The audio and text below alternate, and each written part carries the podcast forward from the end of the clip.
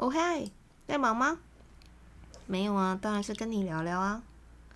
我跟你说哦，上次遇见你的时候，我发现你的额头好干净，而且发亮，诶，跟现在的我差好多。不知道从什么时候开始，我的额头跟太阳穴就布满了发不出来的密密麻麻的白头粉刺。有时候觉得很烦，还会动手去抠它，变成发炎。我花了很多时间去想办法改善，走了很多完全无效的路。不过还好，运气不错。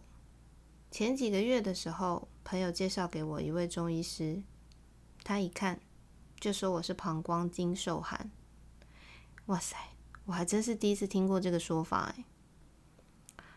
回来之后，我就立刻查了膀胱经运行的范围，没想到真的是从眼角内。然后，额头、头顶、后背到下半身，不知道是不是我以前洗完头发不喜欢马上吹，贪凉；夏天非常喜欢吃冰的，贪凉；还有很爱吹冷气，贪凉，造成了我的额头变成白萝卜的耕种地。中医师还说啊，我额头上的根本就不是皱纹，每一条线都是因为受寒画上去的，然后画不下去了，就只好肿起来变成粉刺。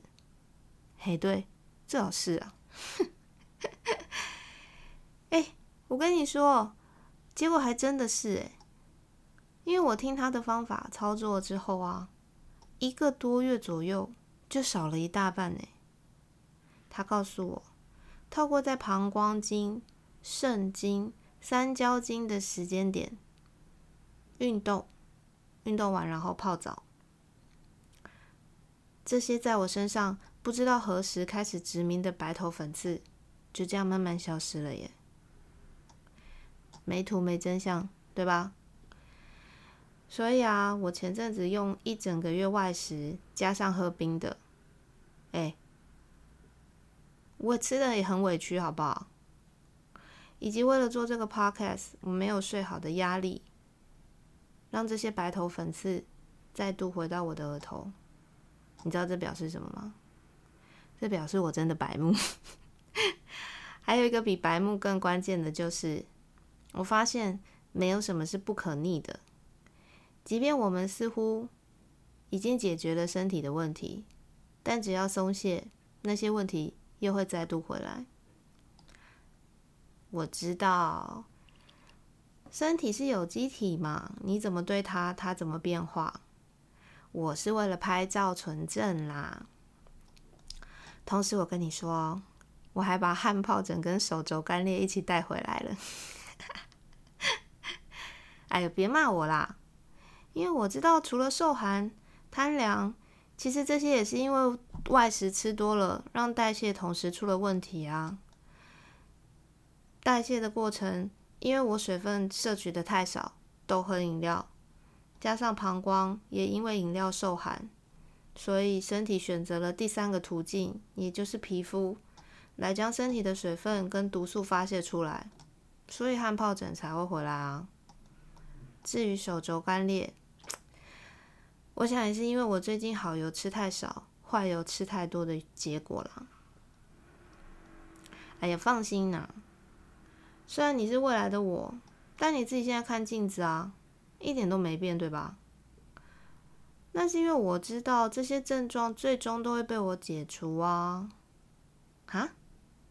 万一明天开始大爆脸，嗯，那我会封锁你。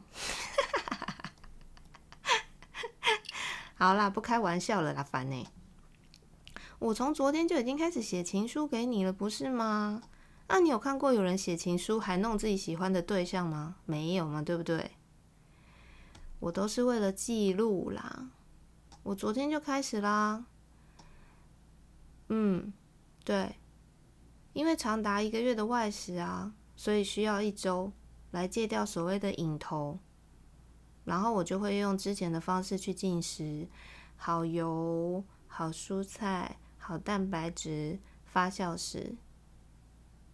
所以我今天淀粉就摄取迷迭香、亚麻酸种面包，然后配那个自然农法的花生酱啊。然后我喝了大概两千到两千二，两千二吧，两千两百 CC 的水，不是饮料哦。饮料我喝的是柴烧乌梅汁加柠檬汁，然后这个是常温的。六点到六点半的时候去运动，然后洗澡、泡澡，等等，我要不开冷气睡觉，因为我要临时抱三伏天的脚。你如果很担心我现在的状态啊，你可以去 Twitter 上看照片，我会选比较有形象的放上去啦，不用担心。哦，对了，希望你一直都还有跟沈前辈合作，你知道吗？他的柠檬我放了一个多月，依然是汁多清香哎，我真的觉得自然农法的东西真的是太美好了。而且我相信你一定比我更清楚。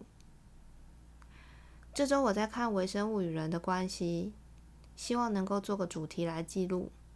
同时，我也在继续持续着四个膝盖变成两个膝盖的运动。好啦，就讲到这里，先挂喽，晚安。